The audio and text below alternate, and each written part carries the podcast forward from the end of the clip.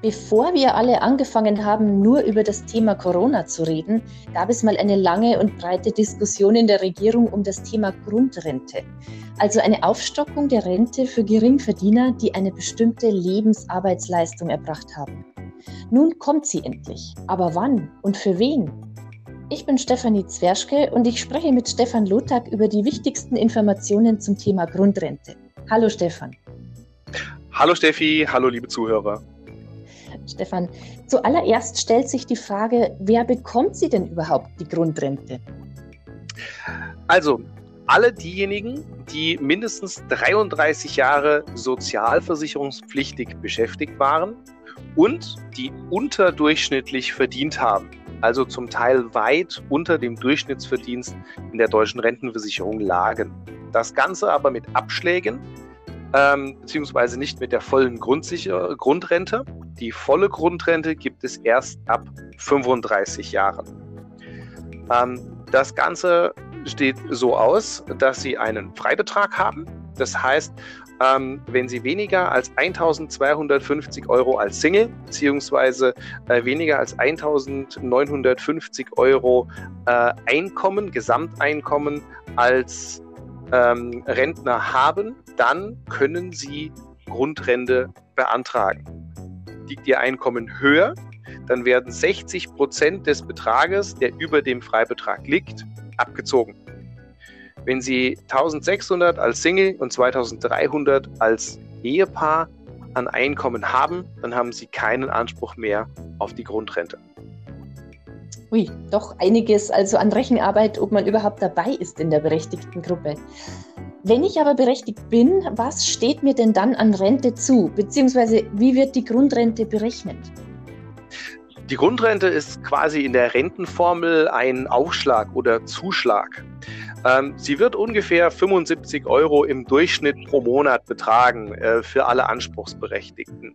Das Maximum, was erreicht werden kann, sind 418 Euro. Ähm, Im Grunde genommen funktioniert es so, dass kleine Renten mit diesem Faktor angehoben werden. Und zwar auf bis zu 80 Prozent der Durchschnittsrente. Ähm, hieraus erklärt sich auch, ich muss unterdurchschnittlich verdient haben. Das heißt, von der Durchschnittsrente, die es in Deutschland gibt, bin ich weit entfernt. Und bis auf diese ähm, Durchschnittsrente kann ich mit der Grundrente bis zu 80 Prozent kommen. Das heißt, auf der anderen Seite natürlich, je niedriger meine eigene Rente ist, desto höher wird mein Zuschlag sein. Bis maximal 418 Euro. Muss ich denn die Grundrente dann selbst beantragen? Also mir selbst ausrechnen, ob ich überhaupt berechtigt bin und dann aufs entsprechende Amt gehen? Äh, nein, ähm, ich muss natürlich meine Rente an sich beantragen. Das muss ich immer machen. Ähm, ob ich einen Anspruch äh, auf Grundrente habe, das prüft die Rentenversicherung ganz automatisch. Äh, die ganz automatisch und auch die Zahlung funktioniert dann ganz automatisch. Also ich bin berechtigt, das hat die deutsche Rentenversicherung festgestellt, hat die Höhe ebenfalls festgelegt und nun kommt aber doch nichts. Ab wann kann man denn mit der Zahlung rechnen? Ja, also in Kraft getreten ist das Gesetz zum 01.01.2021. Das Ganze ist natürlich ein riesengroßer Aufwand äh, im Rahmen der deutschen Rentenversicherung. Ähm, ab Juli 2021, also in sechs, sieben Monaten, soll es die ersten Grundrenten geben, und zwar für diejenigen, die neu in Rente gehen, dann zum 1.7., 1.8. Im Rahmen des Rentenbestandes, also diejenigen, die bereits Rente bekommen, wird es ein kleines bisschen länger dauern.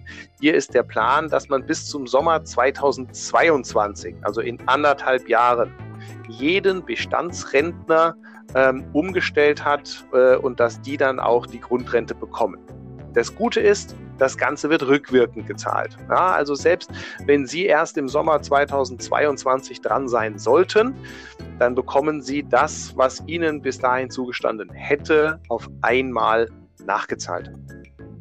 Also dann kommt zumindest hoffentlich eine schöne Summe. Welche Infos hast du sonst noch für uns dabei? Naja, es gibt ja Menschen, die jetzt auch Grundsicherung im Alter bekommen. Und da stellt sich ja manchmal die Frage, was ist denn jetzt besser, Grundsicherung oder Grundrente? Ähm, das kommt zum Beispiel darauf an, wo Sie wohnen. Ähm, weil im Rahmen der Grundsicherung, wenn Sie in einer teuren Stadt wohnen, wo die Mieten sehr teuer sind, dann kriegen Sie ja über die Grundsicherung die Wohnkosten mit abgerechnet. Das ist bei der Grundrente nicht der Fall. Ja, das heißt, ähm, es kann sein, dass Grundsicherung für manche sinnvoller ist als die Grundrente. Für die Grundsicherung wird auch ein neuer Freibetrag eingeführt. Das heißt, der Freibetrag der eigenen Rente auf die Grundsicherung ist 100 Euro plus nochmal 30 Prozent der eigenen Rente, die die 100 Euro übersteigen. Das können also ein Freibetrag von bis zu 223 Euro der eigenen Rente sein, die nicht auf die Grundsicherung angerechnet werden, die ich also dann mehr im Monat zur Verfügung habe. Ja, und insofern kann dann durchaus, wenn ich dann noch die Wohnkosten mit reinrechne, die Grundsicherung sinnvoller sein als die Grundrente. Nicht ganz unkompliziert, aber eine neue Rentenära, also die hier starten soll. Stefan, ich danke dir für deine Ausführungen und für das Gespräch. Vielen Dank, Steffi. Ähm, auf Wiederhören.